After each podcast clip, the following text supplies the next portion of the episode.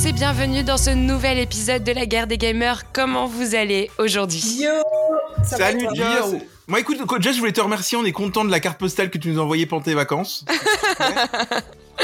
Justement, ça y est, les vacances sont finies euh, pour nous tous. Alors j'espère que vous avez bien profité, que vous avez perfectionné votre bronzage parce que nous voilà back in the game pour vous proposer encore plus de contenu. Alors pour le moment, on se retrouve pour le podcast numéro 10. Déjà. Oui. Déjà le podcast numéro 10. Enfin. Ça passe vite. Ouais, c'est incroyable. C'est une petite émotion ce podcast. Et alors justement pour ce podcast, on va vous parler de Endling Extinction is Forever.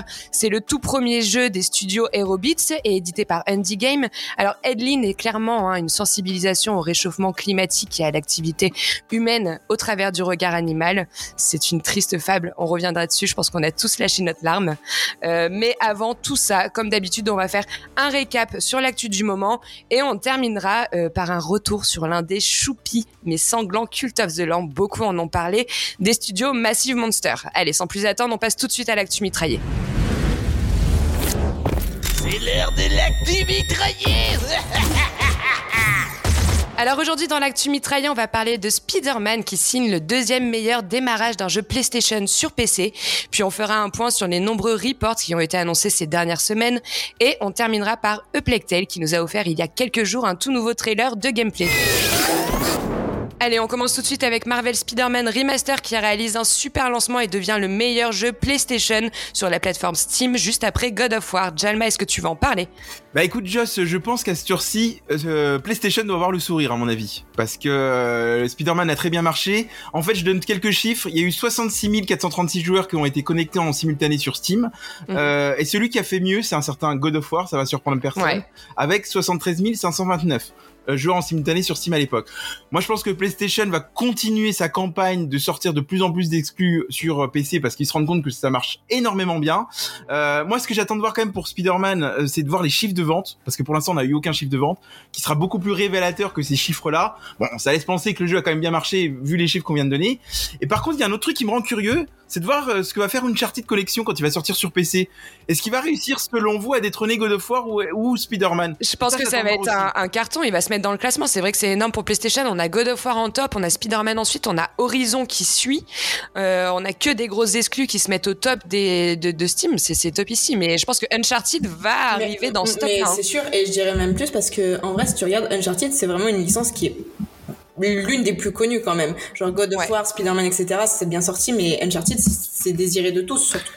Sans oublier Last of Us Part 1 qui est prévu sur PC à une date encore inconnue et lui aussi devrait cartonner sur PC je pense. Alors après, moi, le, la seule- le petit bémol que je vais mettre là-dessus, c'est qu'il faudrait qu'ils réduisent euh, le temps entre le, la sortie PS5 ou PS4 du jeu et la sortie sur PC. Le problème, c'est qu'on attend quand même, nous les joueurs PC, énormément de temps avant euh, au moins un an à chaque fois. Je trouve que c'est un peu long. Si on arriverait à réduire à six mois, ça serait bien, pour le coup. Ouais. Mais tu n'as plus, tu n'as plus à attendre. Tu as la PS5 Alors- maintenant, Jalma.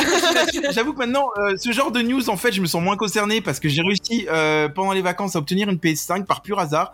Je voudrais juste faire une petite dédicace. Je, je prends deux secondes euh, au magasin Dynamics Game euh, à Fontenay-le-Comte, c'est en Vendée pour ceux qui ne savent pas.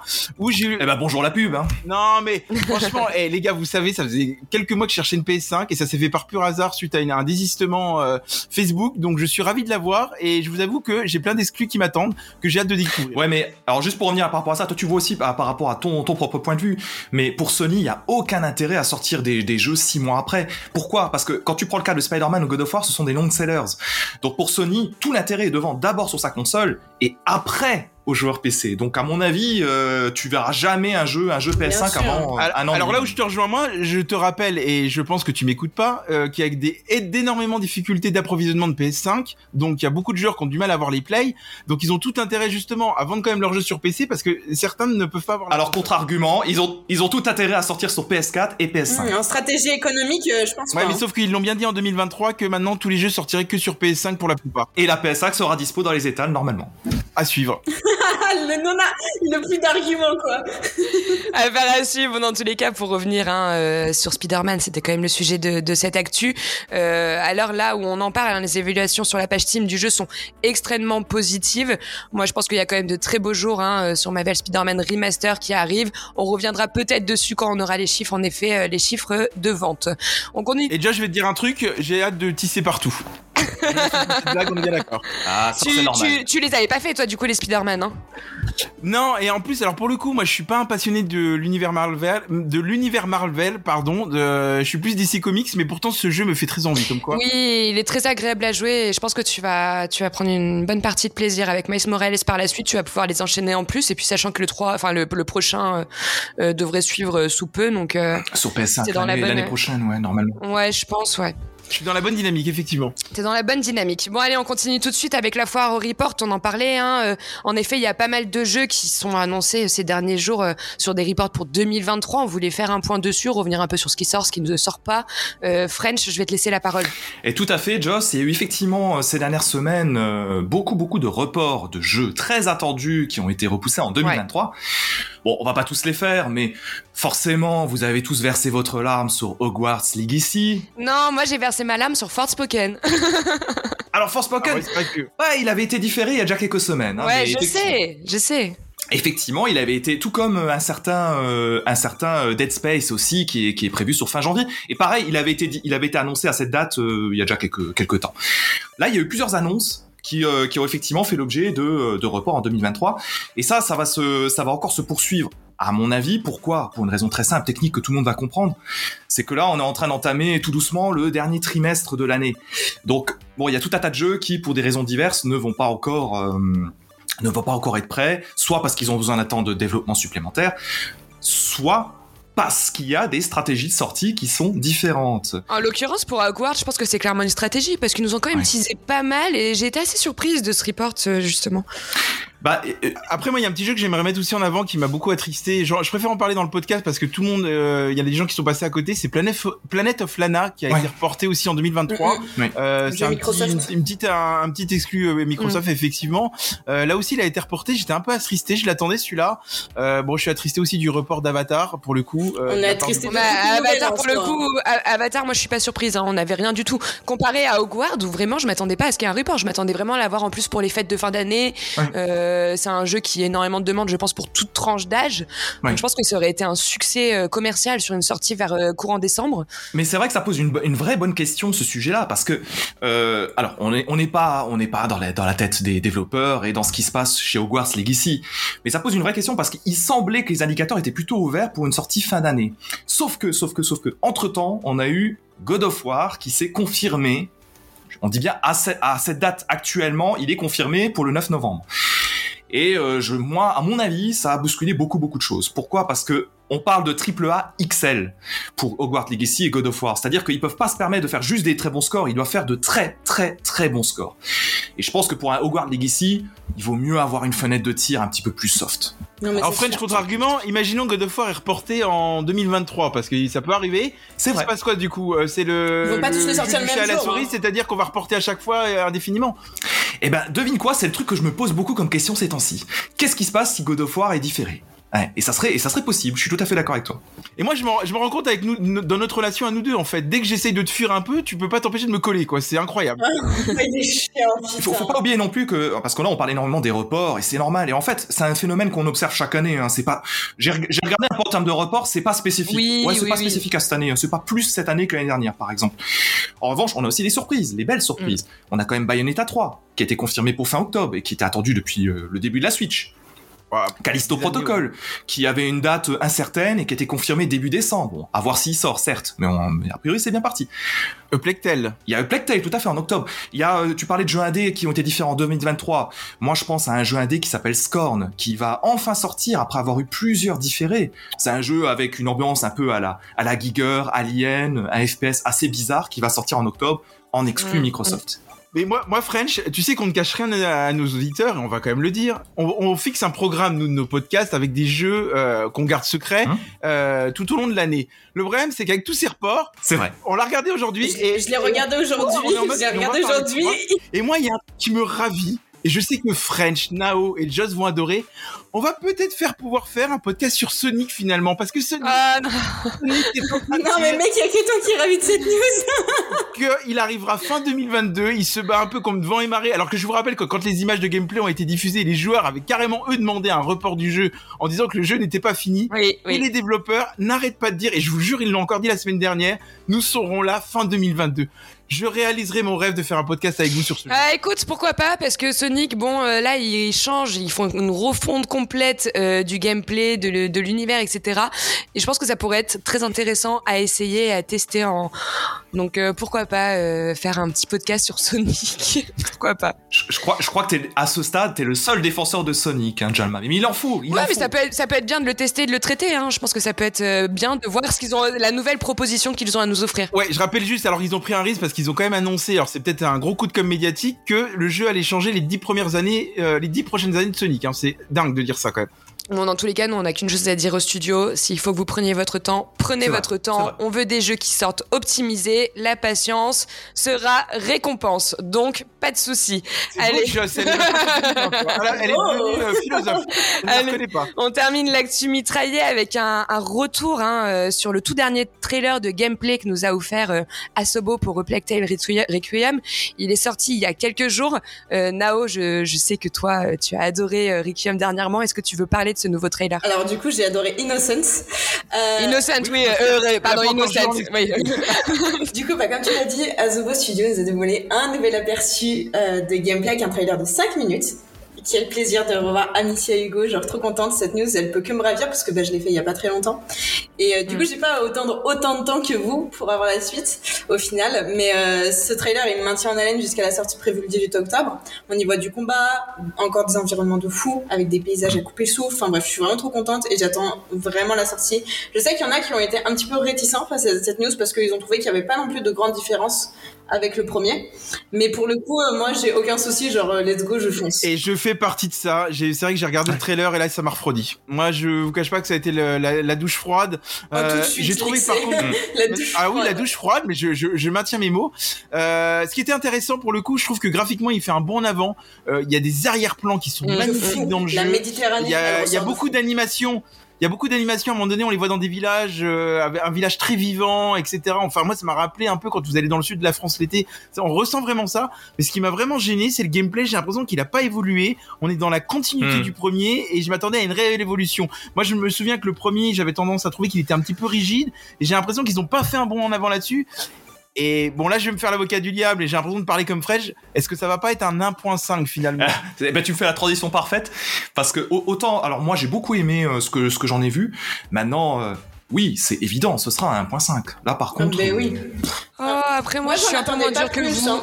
Oui, j'en attendais pas plus non plus. Là, on retrouve un peu bah, comme euh, comme euh, ce qu'on avait vu, hein, Missia avec l'alchimie, euh, Hugo lui avec sa capacité euh, euh, de, de pouvoir guider les rats, etc. Je pense que c'était suffisant euh, à ce qu'on attend aujourd'hui pour euh, le nouveau Tale, parce que moi, ce qui va m'intéresser, c'est la suite de l'histoire qui était tellement belle et sa continuité.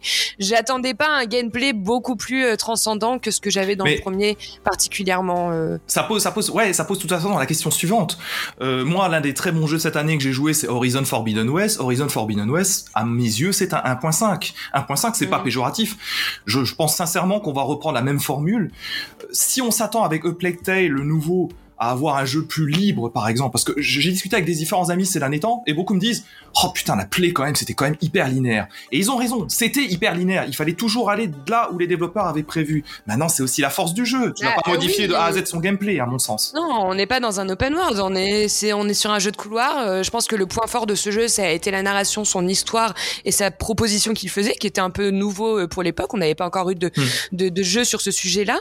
Et voilà, moi je suis très contente de les retrouver pour cette continuité. Et je m'attendais pas, enfin je m'attends pas à avoir euh, un gameplay euh, hyper Bah, déconnant fait- avec un monde ouvert, avec tout ça. Et je pense que ça casserait aussi un peu la fibre du jeu. C'est- euh, pas ce que tu cherches. Encore que tu cherches un renouvellement de, de gameplay sur des très grosses licences à la GTA, etc. Oui, là, c'est forcément tu l'attends parce que t'as t'as pas les mêmes attentes sur ton jeu. Par contre, sur un jeu comme Plague Tale, moi, c'est pas choquant en fait que tu reprennes le gameplay précédent, qui soit un peu amélioré, à la limite sur les interfaces et choses comme ça, mais mais c'est tout quoi. Je je vois pas ce que tu alors peux moi, je suis pas ajouter d'accord avec toi, Nao. Je, je vais te donner un contre-exemple. On va prendre, alors je vais prendre un tout petit jeu indé justement, hein, avec euh, moins d'argent et moins de développement. Si on prend euh, par exemple The Little Nightmare du 1 au 2, il y a quand même une réelle évolution du gameplay.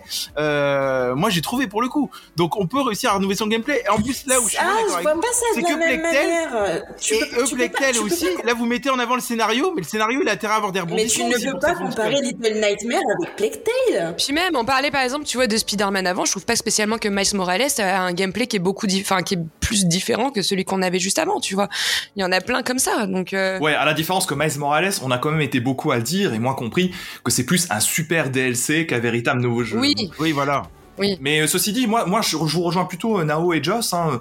Moi, je vais être très attentif à l'histoire. m'aurait étonné, ça. Ouais, non, bah, bah, pour le coup, ouais, je les rejoins plutôt parce que c'est effectivement sur le coup- point de l'histoire, la bande son d'Olivier de Rivière que j'avais adoré dans le premier opus. Incroyable. Comment, comment ils vont pouvoir mener l'expérience à, à un autre niveau de ressenti? Ça, ça Non, mais eh, la, la mauvaise foi du Il y en a La plein, mauvaise- il y en a plein que tu peux prendre comme ça, des Dishonored, des trucs dans le, jeu, dans, dans le genre, c'est des suites, et c'est même pas des suites, par exemple, en l'occurrence pour Dishonored, c'est simplement des deux, et on retrouve le même gameplay avec des nouveaux personnages, une nouvelle aventure.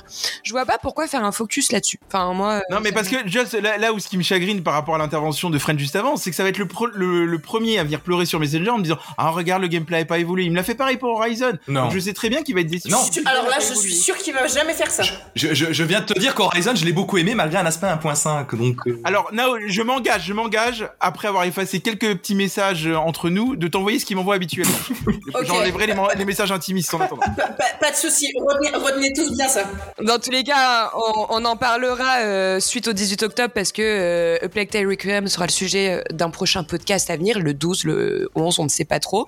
Euh, en attendant, pour A Plague Tale Requiem, pas de retard possible parce que ces derniers jours il est passé gold. Le développement du jeu est donc quasiment euh, finalisé et le titre, je le rappelle, est donc là pour le 18 octobre prochain sur PS5, Xbox Series, PC et Nintendo Switch. On a Et Joss, journaliste d'investigation, elle va sur le terrain désormais. Bon allez, c'est fini pour l'actu mitraillé, on passe tout de suite au clash du mois.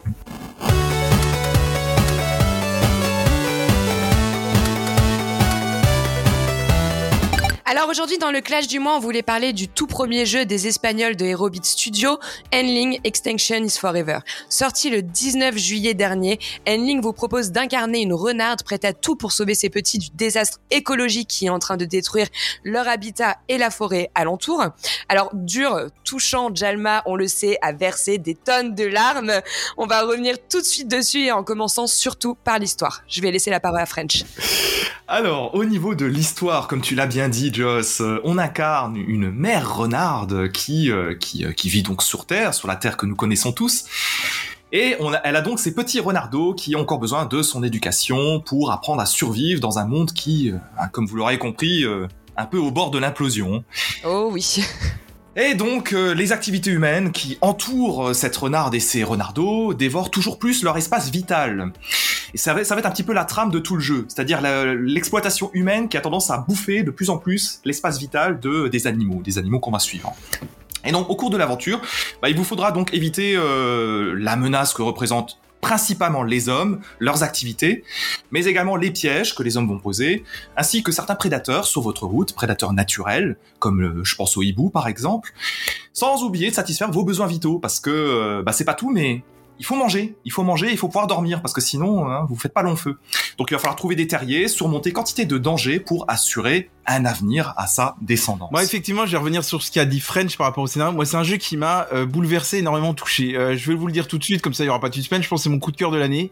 Euh, ça me fait chier de dire ça sur un indé, mais j'ai l'impression que je change en ce moment. J'ai un, j'ai un cœur qui est en train d'arriver, qui est en train de battre à de moi. À chaque podcast hein, qu'on a pu faire dernièrement, alors sachant que à la base on te présente comme l'amateur de grandes licences, c'est toi qui défends le plus Euh, non, les non, indés. faut, faut, et- faut, faut, faut, faut, faut. Écoute Stray. Réécoute le podcast de Stray. Dis-moi à quel moment il Ah a oui. défendu. Je veux juste revenir déjà sur Endling. Le jeu commence, vous commencez dans un incendie de forêt. D'accord Ouais. euh, En plus, quand j'y ai joué, ça s'est passé au même moment des incendies en France qui m'ont énormément bouleversé. Il y a une chose que j'ai malheureusement constatée dans ces incendies en France, notamment en Gironde. euh, on n'a jamais parlé de la cause animale. Vous voyez ce que je veux dire par là On parlait des hectares qui sont détruits, mais on ne sait pas comment s'en sortent les animaux. Et en fait, euh, là où est très fort Endling, c'est que moi j'avais l'impression d'être dans un l'instinct de survie. Elle fait tout pour sauver ses petits. Euh, ça m'a énormément touché et, et, et ce qui est incroyable dans ce scénario-là, c'est qu'on ressent vraiment qu'on est on, on est fait par rapport Oui. à- aux, aux dégâts humains, à ce qui se provoque, etc. Et le jeu, là où ils ont été très très subtils, c'est que d'un décor à l'autre, je sais pas si vous avez fait attention, surtout les arrière-plans, ça t'envoie beaucoup de messages écologiques, Oui. de manière très subtile. Oui, Si on a notamment sur les, on a notamment sur les abattoirs, on voit un peu tout ce système de surconsommation alimentaire, etc. Euh, C'est vrai qu'il est hyper poignant et comme tu le disais très bien, c'est un jeu qui arrive à nous tenir en tension dû à la survie parce qu'en fait on a une jauge, on en parlera dans le gameplay, on a une jauge pour que nos petits renardos ne meurent pas. Et d'ailleurs il y a un truc qui est très bien fait, on peut choisir le choix un peu des pelages de nos renardos, donc on s'y attache, il y a un Oui. côté très mignon là-dessus. Et euh, cette Ouais. jauge nous tient en permanence en tension sur cet instinct de survie en fait que l'on a parce que on en parlera dans le gameplay mais on a du temps l'alimentation est de plus en plus dure à trouver au fil des saisons et bien sûr une fois qu'on l'a mangée elle ne revient pas donc il faut trouver un autre moyen de s'alimenter et on est tout le temps en tension Non, euh, puis là, pour jeu. revenir sur le côté émotion et pour compléter le scénario, c'est que le début du jeu commence comme ça. Euh, vous partez, vous avez quatre renardos avec vous, hein, et il y a quand même un renardo qui se fait capturer. Et l'objectif, quand même, c'est de le, de le sauver. Et tout le long de l'aventure, on va Mm. tout faire euh, pour essayer de sauver ça. Moi, je reviens, je, Il s'agit de la je reviens juste sur un dernier truc. Moi, il y avait un, un- quelque chose qui m'a énormément touché, par exemple, et je parle juste de la première partie du jeu. C'est qu'à un moment donné, vous traversez une usine et vous voyez l'usine qui rejette des déchets Oui. euh, dans l'eau. Et Mm. je me dis, et c'est toujours plein de petits messages que vous aurez tout le long de l'aventure. Et j'ai trouvé ça Le jeu incroyable. vidéo en lui-même hein, euh, s'intéresse de plus en plus à la cause écologique et animale de manière plus ou moins engagée. Horizon l'avait fait Et aussi. euh, justement, euh, c'est un jeu qui est quand même, enfin, qui, qui est pas forcément destiné à des jeunes, mais t'as un réel impact par le jeu vidéo et c'est intéressant les studios petit à petit ils se mettent à dénoncer certaines choses par le jeu vidéo. On l'a vu sur plein de causes sociales, mais environnementales c'est important. son histoire hein, euh, pour euh, Endling est clairement le point fort du jeu c'est là où il y a tout l'intérêt du jeu on est vraiment dans une sensibilisation c'est un, un récit qui est dur qui est poignant du début à la fin Mais euh, ouais, pour pour abonder dans le sens de, de Nao et de et de, de Jalma également. Oula, qu'est-ce qui m'arrive euh, Je pense, je pense aussi. Ah, ça y est, tu me donnes raison. je pense non, je pense aussi que le jeu vidéo doit aussi être le reflet des préoccupations, Mm. euh, qu'elles soient sociales, économiques, environnementales. On, on peut on peut être le reflet de quelque chose sans forcément être chiant. Et euh, Non, là, arrive. là- là, de la sorte, c'est fait de manière très subtile. C'est Ouais. plus ou, comme je dis, ça reste plus ou moins engagé. Le récit, il est court, mais il est poignant. Il, Oui. il- t'as des moments de douceur qui tranchent avec la dureté de la vie, etc. Genre, je trouve que ça fait ça de manière assez subtile et ça, ça t'oblige en fait à te remettre en question aussi d'un côté. Non, puis il y a un truc qu'il faut quand même préciser. Euh, on va pas spoiler, mais la fin, elle est tellement dramatique. Moi, je vous jure, à la fin, j'a- j'a- j'avais les larmes de partout. Mm. J'ai posé ma manette. Je suis resté une demi-heure sur mon siège en, en, en me disant. Mais ah ouais, il faut qu'on réagisse, quoi. Et depuis, je, je vous cache pas, j'ai fait construire des toilettes sèches dans mon jardin. Non, par contre, ceci dit, il y a un truc que tu peux dire, c'est que maintenant, de plus en plus de studios font attention à leur impact écologique. Et ça, ça se fait de plus en plus. Et je pense que le jeu vidéo doit aussi être le reflet de ce que les studios font. C'est hyper important, je pense, d'en parler également sur ce côté-là, tu vois. Pour revenir sur l'histoire, moi je vous rejoins. Le début et la fin sont très saisissantes et très poignantes. Après, malheureusement, euh, on va passer à la DA pour aller arriver au gameplay par la suite parce que j'aimerais qu'on en parle assez rapidement. Euh, moi, tout le milieu du jeu, je me suis un peu fait chier. hein.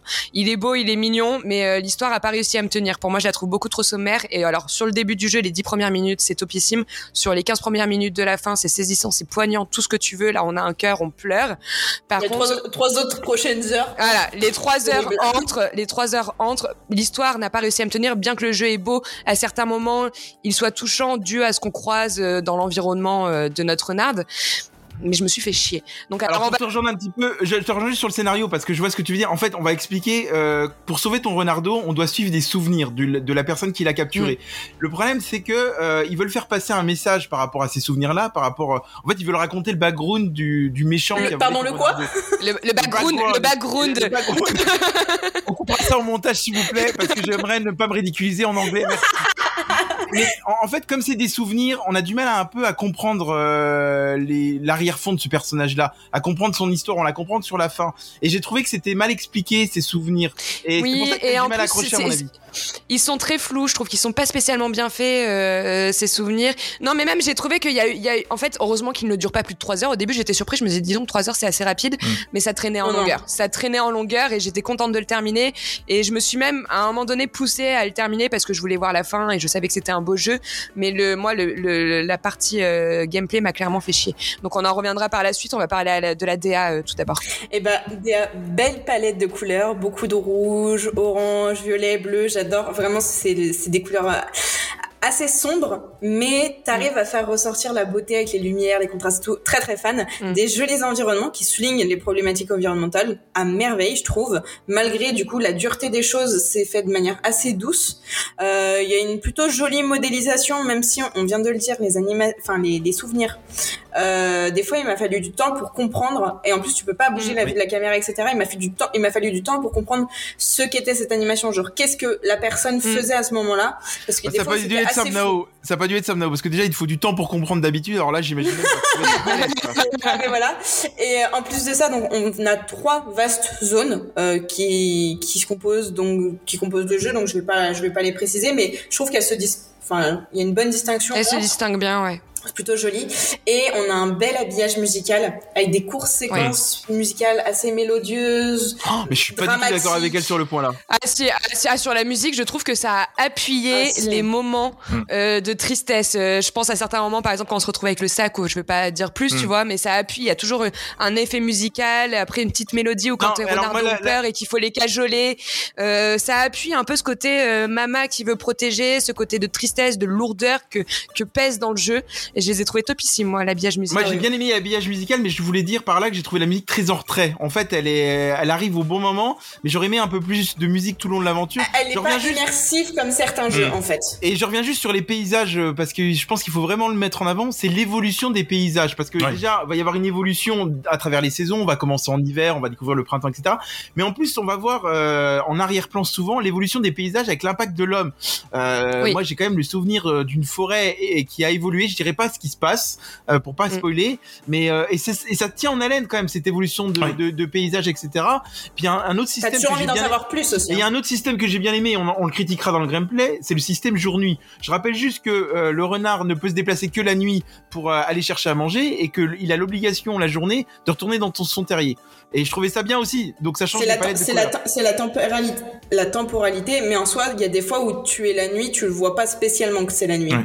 Mais euh, pour abonder par rapport à tout ce qu'on vient d'entendre, ce qui est assez, assez dingue dans le jeu, c'est la narration environnementale. C'est-à-dire comment, comment tu vas voir effectivement les décors évoluer et comment le jeu va te raconter des choses indirectement, c'est-à-dire sans avoir à user de euh, paroles, euh, éventuellement de musique ou éventuellement de cinématique. Et il est, Et ça c'est très ouais, fort. là, là-dessus, il est Franchement, plutôt, là-dessus, le jeu est plutôt bon.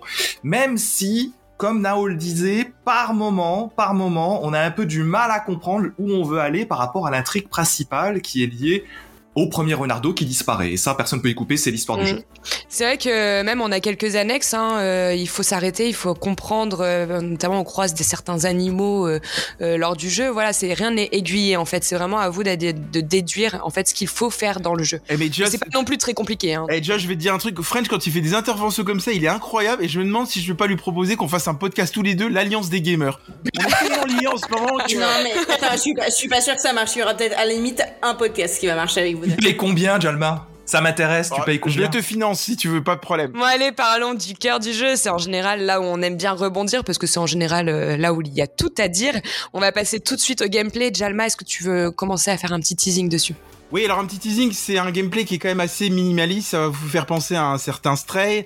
Euh, C'est-à-dire qu'en gros, l'objectif quand même... Euh, Rien à voir. Ah non, compare pas les choses, s'il te L'objectif plaît. principal du jeu, c'est quand même de se nourrir, euh, et puis c'est ça s'arrête là finalement. Après, vous avez quelques petites euh, quelques petites autres choses à faire. Vous allez pouvoir creuser, éviter des pièges, etc.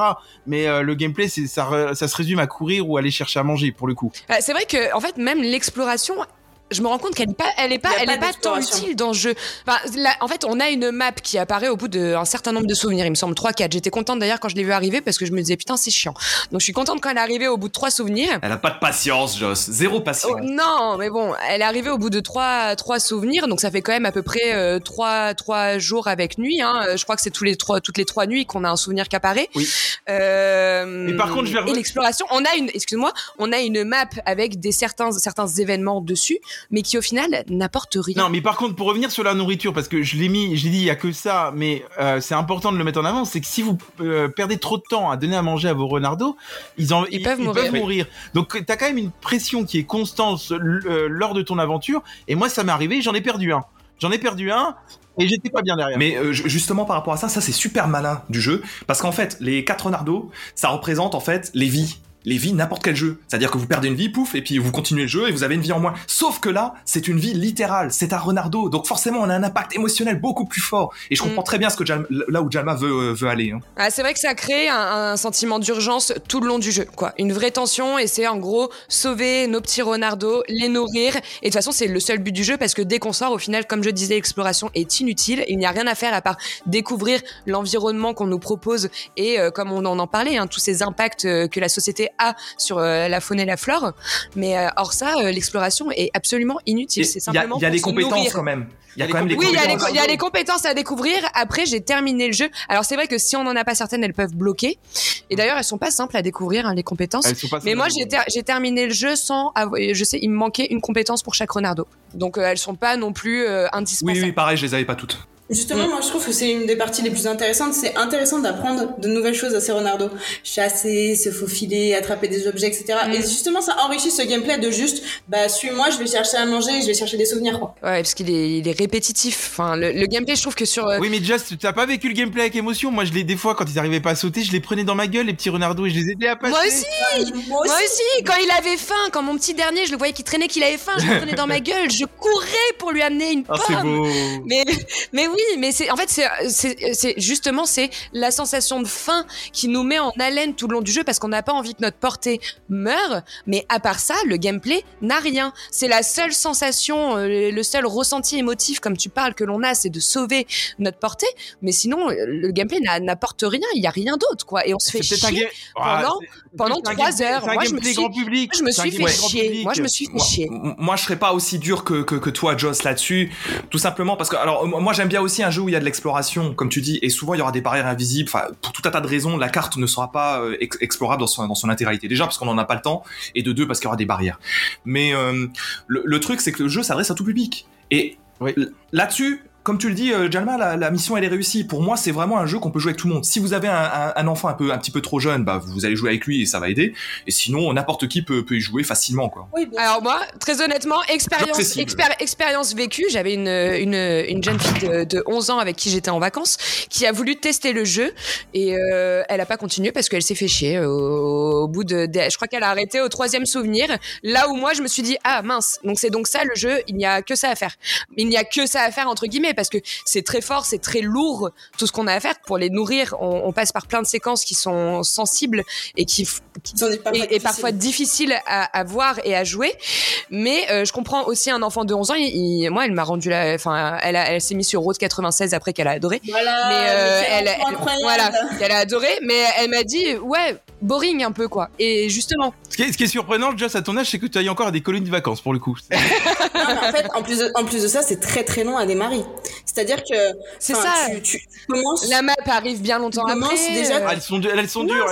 Ah, c'est très dur. ça, non, mais si, Moi- vraiment, je vais vous moi, dire- je l'ai- je l'ai commencé Non, mais je vais dire, je vais juste dire un truc intéressant à nos éditeurs. Ce que viennent de dire les filles depuis 3 minutes, oubliez complètement. Par contre, on va parler maintenant des vrais défauts du jeu. Euh, c'est le système de jour. Ah là là là là, mais qu'est-ce qu'il raconte lui?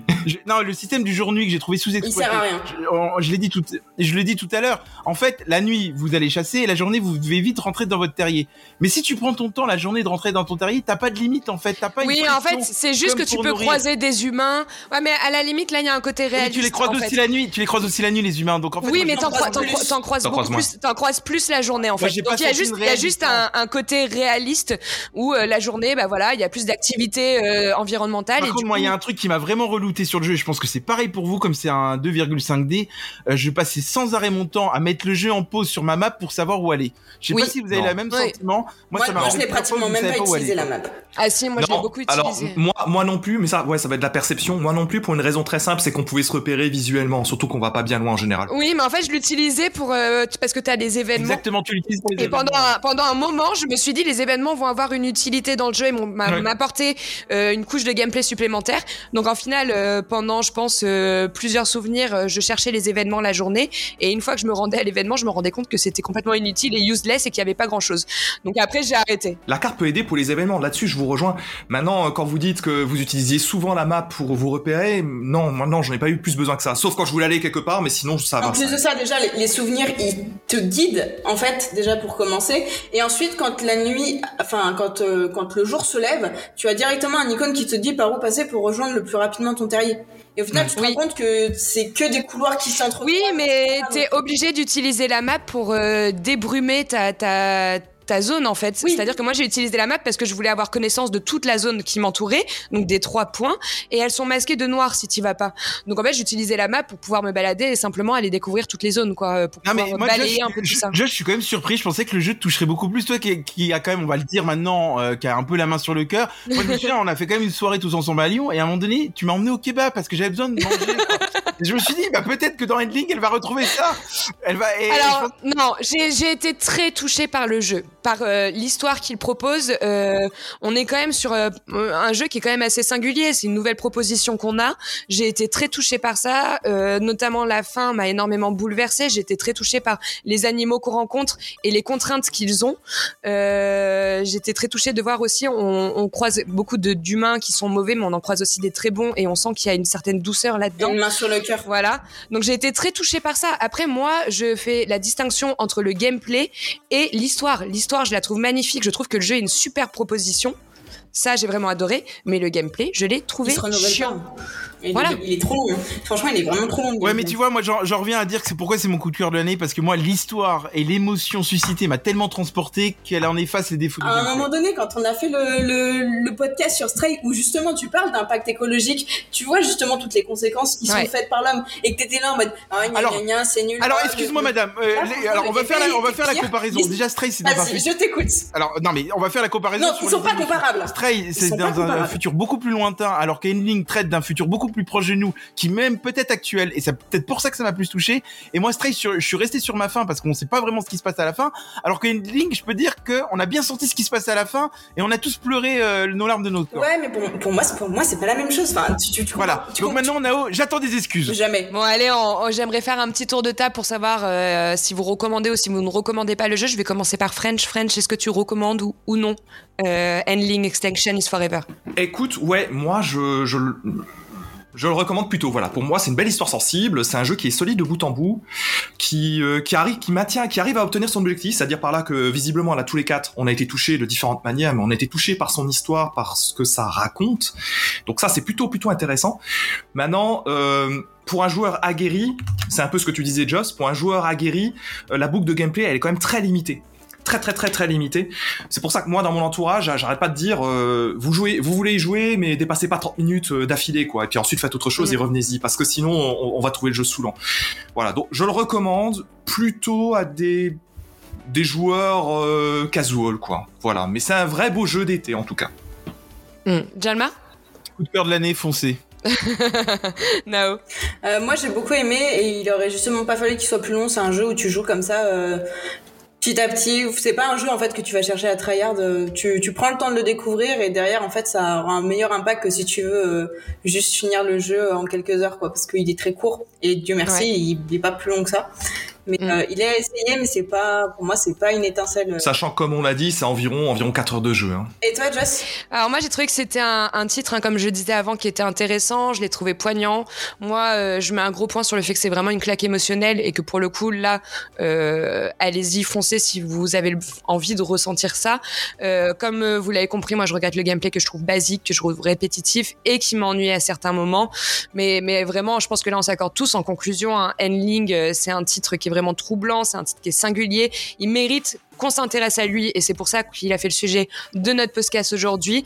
Alors Juste petite chose à dire, c'est je regrette juste un truc qui soit sorti en même temps qu'un certain Stray, ils sont sortis le même jour et que Oui. Stray lui a fait un peu d'ombre, c'est dommage. Mais ça c'est normal. Oui, mais il a quand même eu énormément de retours, Endling. Hein. Il a pas démérité. Hein. Euh, Stray, euh, je pense qu'il y a eu un impact qui était beaucoup plus euh, euh, Il y avait commercial. une certaine hype. Ouais, parce que voilà, on jouait le mignon petit chat. C'était euh, puis il y a eu- je- euh, sur la La communication, direction sur la artistique sur la aussi. communication, ça a été beaucoup plus fort que Endling hein, aussi pour Stray. Oui. Mais euh, Endling n'a pas démérité. Hein, et puis là, je vous le recommande surtout si vous avez la fibre écologique hein, et que vous vous sentez concerné par, par ce sujet. D'ailleurs, c'est une actualité qui devrait tous nous concerner. Euh, Allez-y, foncez et découvrez le jeu. Euh, malgré ses quelques défauts sur le gameplay, l'histoire est superbe à découvrir, très touchante et très saisissante. Allez, on a terminé pour le clash du mois. On passe tout de suite au calumet du pixel. Oh, et tu peux faire tourner, s'il te plaît? Pas de soucis, bah. Oh.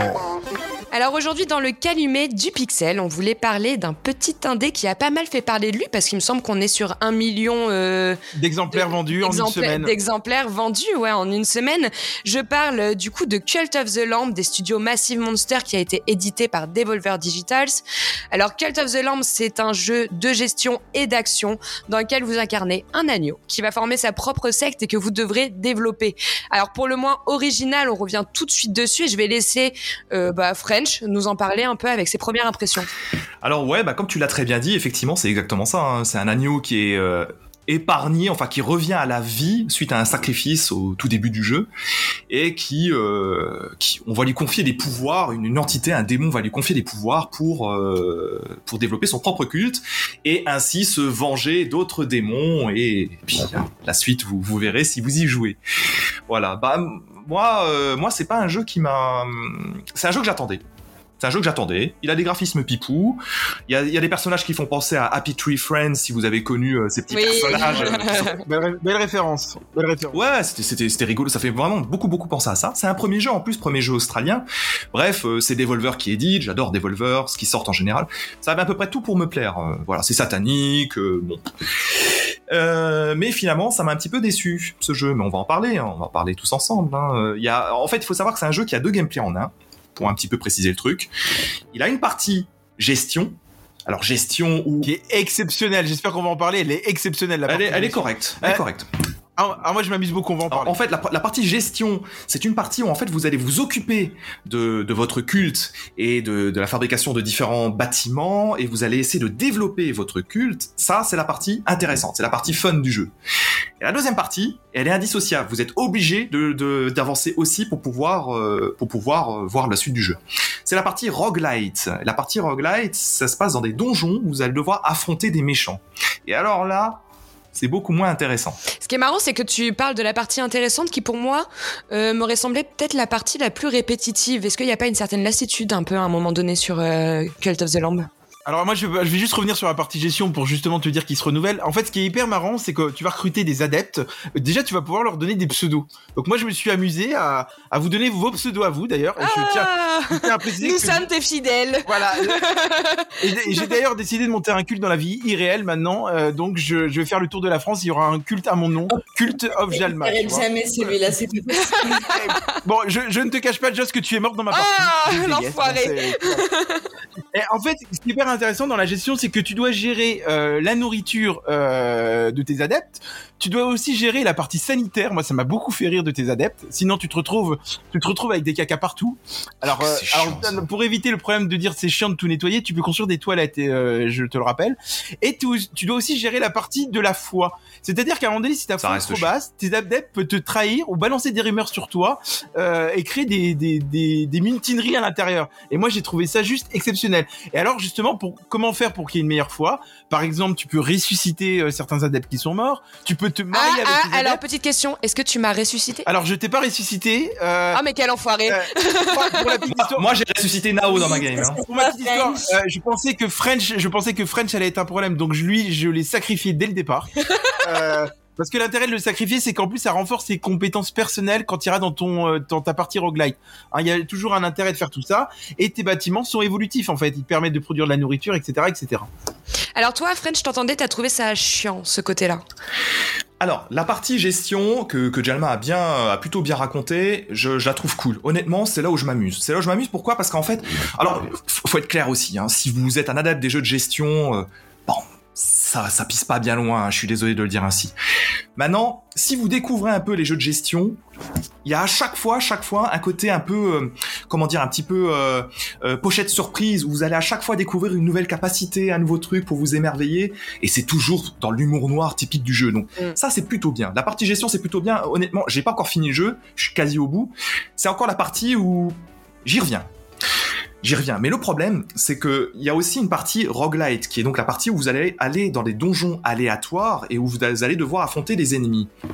Le gros problème là-dessus, et je sais pas d'où ça vient exactement, c'est que ça souffre de la comparaison à à peu près tous les autres roguelites qui existent. Et euh, du coup, euh, moi j'ai plutôt tendance à me m'emmerder, à ne pas avoir ce cet émerveillement, à pas avoir ce plaisir du, du renouveau, pas avoir ce, ce- non plus cette sensation de puissance quand je joue mon agneau qui doit affronter des boss. Et bah du coup, je, je, je suis désolé de- d'avoir à dire que je me fais chier dans ces parties. Alors, je suis pas d'accord avec lui. Moi, je trouve que la, la partie roguelite est très bien mise en avant. Euh, alors, je t'explique un peu comment fonctionne hein, le, le donjon En fait, Euh, généralement, tu arrives, tu choisis une arme et une capacité spéciale. On va appeler ça ulti. Euh, et en fait, tu vas pouvoir tout au long euh, de ton de ton donjon euh, déjà choisir l'endroit où tu veux aller. C'est-à-dire, tu peux dire à un moment donné, euh, si tu sais que dans, tu manques de nourriture chez toi, tu vas pouvoir dire bon bah je vais aller chercher de la nourriture dans mon donjon, ou euh, je vais pouvoir plutôt privilégier les combats, ou je vais pouvoir euh, avoir la possibilité de choisir de nouveaux adeptes. En fait, tu as vraiment ce choix-là et euh, la, la gestion et le roguelite, parce que lui il les divise, moi je suis pas d'accord de les diviser, ils sont intimement liés. Parce que par exemple, si tu manques de nourriture dans ton dans ton camp, tu vas dans les donjons, tu vas privilégier ta nourriture. Et par exemple, et que, par exemple, si tu vois que tu n'es pas assez armé dans ta partie roguelite, dans ton camp, tu vas pouvoir développer euh, par certaines capacités tes armes. Tu peux développer tes capacités de base. Et moi justement, je vois mon personnage qui monte en puissance de donjon en donjon. Je trouve qu'en plus ces donjons sont de plus en plus durs. Moi actuellement, j'en suis au troisième donjon, je rencontre d'énormes difficultés. Je tiens à que je joue en difficile. Il y a quatre niveaux de difficulté facile, normal, difficile, très difficile. Et difficile, moi généralement, je me retrouve au boss final du jeu euh, avec des demi-cœurs. Et en plus, il faut savoir que euh, les développeurs ont été un petit peu pervers parce qu'il y a des donjons, euh, ça m'est arrivé dans le dernier là, où tu te retrouves avec des points d'interrogation. Donc tu y vas, tu dis, je suis pas sûr quoi tu tombes. Moi à un moment donné, je me suis retrouvé à affronter un boss que que j'avais déjà fait tomber et je pensais que c'était le boss final du, du donjon alors que ça l'était pas du tout. Donc en fait, je me suis fait marave la gueule. Je suis arrivé devant le dernier C'est boss ça, avec mais, mais, mais, mais moi, moi, ce qui m'embête un petit peu quand même par rapport à ce que tu dis, c'est que moi, j'ai j'ai aucun problème sur le fait que euh, Cult of the Lamb peut être perçu comme mon premier roguelite, parce que tout ce que tu viens de citer, c'est juste ce que n'importe quel roguelite fait. Vraiment, hein, je veux dire, absolument, il y a aucun truc inédit dans ce que tu racontes. Cult of the Lamb n'invente rien. Mais ça, j'ai aucun problème avec ça. Moi, je suis très content que les gens découvrent le genre avec ce type de jeu. Il y a pas de souci là-dessus. Le gros problème, c'est que je trouve dans, les- dans le genre roguelite, il faut qu'il y ait une synergie entre des pouvoirs pour que tu puisses ressentir cette montée en gamme. Et celle-ci, je suis désolé, moi j'ai joué en mode normal. Je suis désolé, je ne la ressens pas. C'est pas une question de difficulté trop forte ou trop petite finalement. Alors C'est la, juste que alors la synergie, tu n'arrives pas à, à ressentir ce machin. Et, et- et je suis désolé. Alors peut-être que c'est le mode normal qui est trop bidon, peut-être. Mais alors euh, quand tu dis euh, oui, il faut viser tel truc, machin, nourriture, euh, nourriture ou adepte ou autre, je n'ai jamais eu à privilégier quoi que ce soit. Alors si, game. parce que justement, moi là, je, je à revenir sur deux choses. En plus, ce qui peut, ce qui va t'intéresser, Joss aussi, si tu joues à ce jeu, c'est que cette partie donjon, tu dois tirer des cartes de tarot qui vont te renforcer tes capacités. Alors c'est souvent du hasard. Moi, j'ai trouvé ça très drôle, justement, ça apporte un petit côté aléatoire. Et ça va, par, exemple, ça va te permettre d'avoir des cœurs supplémentaires. Euh, ça va te permettre d'améliorer tes armes, etc. Euh, et ça, je trouve que cette petite euh, partie tarot est, est très intéressante. Et moi, je suis désolé en termes de difficulté, je me retrouve souvent devant les boss finales avec un demi cœur. Et je peux dire, je commence souvent à avoir la pression et je me dis putain, si je meurs, je dois tout me retaper. Et en plus, il faut savoir un truc, Joss, que je t'ai pas dit, euh, c'est que généralement, si tu meurs euh, dans un de tes donjons, t'arrives dans ta partie gestion et généralement les, les adeptes ont plus foi en toi. Donc en plus, euh, il y a les- les- la conséquence de mourir dans le ton roguelite euh, a des conséquences sur la gestion de ton village. Et moi, je suis désolé, je trouve que c'est un excellent jeu. Il faut arrêter d'écouter toujours ce que Encore une fois, tu défends un indé. c'est marrant, ce marrant, vos avis divergent hein, quand même pas mal, hein, tous les deux sur le jeu. Je vous sens pas vraiment. Non, et, et- et- et oui, bien sûr que les deux, les deux jeux sont indissociables, je l'ai dit depuis le départ. Évidemment que l'impact d'une partie gameplay. Ah, pourtant, tu les distingues. Oui, hein. je les distingue. Pourquoi? Parce qu'il y a une partie que je trouve plutôt sympathique, et j'insiste sur le mot sympathique, et la deuxième partie, je la trouve médiocre. Et c'est ça qui est plus embêtant, parce que tout ce que tu viens de citer, ah, je suis d'accord avec toi. Je vois pas ce que tu trouves. Mais je suis d'accord en avec toi sur les tarots, sur les capacités. Ah bah alors- je suis d'accord avec bah toi. Tu vois, c'est Mais intéressant. encore une fois, tout roguelite fait ça. Donc, elle est où la singularité? Je comprends toujours pas. Mais pourquoi faire, pourquoi changer des choses qui marchent Et le, la seule point noir, moi, que je mettrais sur la partie roguelite, euh, c'est la, le, en termes de lisibilité de gameplay. Effectivement, moi, ça m'arrive des fois, euh, notamment quand je dois utiliser l'ulti, parce que si tu veux, c'est soit tu tires en ligne droite, soit soit en diagonale, un petit peu, c'est un peu l'idée. Des fois, j'ai des petits soucis de visibilité pour bien viser avec mes armes, bien viser les ennemis. Mais en plus, il faut savoir que le bestiaire se renouvelle, euh, les ennemis sont de plus en plus durs et coriaces. Moi, je trouve ça. Je prends un exemple rapide, rapide. Euh, tu, tu vois, tu me, dis, tu me disais, oui, oui, non, mais c'est c'est super, t'inquiète pas, tu prends des compétences, tout ça. Oui, oui, d'accord, on prend des compétences. Ça, je suis d'accord avec toi. Le seul truc, c'est que moi, je n'arrête pas de m'insurger sur ce jeu en disant qu'il est tout pété comme pas possible. Pour une raison très simple, c'est que dès que t'as une arme qui a moins de 1 en vitesse, je trouve que c'est quasi inutilisable. Donc ça veut dire que toutes les armes puissantes à 0,5, je les trouve complètement à chier, par. Il faut, à mon avis, C'est faux, il faut anticiper, c'est tout. choses- voilà, ok. Et deuxième point qu'il faut absolument dire, parce que on le, on le, on ne le dit pas assez, à mon sens, un jeu qui subit des patchs tous les jours, sur la version PC en tout cas, c'est le cas, ça c'est quelque chose que j'ai tendance vraiment, ça fait très mal. Des bugs bloquants, j'en ai personnellement eu. Et ça, c'est un truc, j'ai du mal à passer. Alors Fred, tu remarqueras ta mauvaise foi parce que je suis désolé, dans le podcast sur Vampire, j'ai eu des bugs bloquants, je, je m'en suis plaint. T'as jamais relevé l'argument et pas Si, que cette fois je t'ai toujours dit, je t'ai toujours dit, c'est dégueulasse que tu aies des bugs bloquants. Donc non, compte. Bah voilà, pas donc je vais te répondre, c'est un, ex- c'est un excellent jeu, c'est dégueulasse que des, des bloquants. Bon, vous l'avez compris, je pense en écoutant euh, Jalma et French, hein, Cult of the Lamb reste un jeu avec un scénario qui est plutôt loufoque et, et original. C'est quand même un, un bon jeu euh, pour vous occuper euh, pendant euh, plusieurs heures hein, euh, sur cette fin d'été. Par contre, je pense qu'une fois que vous avez été au bout de votre secte, il y a plus grand chose à faire. Ou est-ce que Alors ça... moi j'ai pas encore fini le jeu, je sais pas te répondre. Par contre, je vais te répondre sur un truc. Euh, Tu sais, à un moment donné, j'ai dit on fera un podcast sur l'alliance des gamers. Et ben vous oubliez ça. French, je, je ne le supporte. Et d'ailleurs, après ce podcast, je vais le bloquer sur Messenger pendant quelques jours. Allez, ciao, bye bye. Bon allez, on vous rappelle que Cult of the Lamb est disponible du coup depuis le 11 août dernier sur PC, PlayStation, Xbox et Nintendo Switch. Foncez, je pense que c'est quand même une petite partie de plaisir. Nous, on va s'arrêter là pour ce podcast. Euh, je vous remercie d'avoir participé. C'était cool de se retrouver euh, avec ce retour de vacances. J'avais un Josh, peu les sur boules. quoi- C'est sur quoi le prochain podcast? Surprise Yeah, on aime les surprises. Un jeu, un, un A, s'il vous plaît, un A. Allez, on se dit à la prochaine et puis profitez bien de votre fin de vacances. Salut, à bientôt. Ciao ciao, jouez bien. Bisous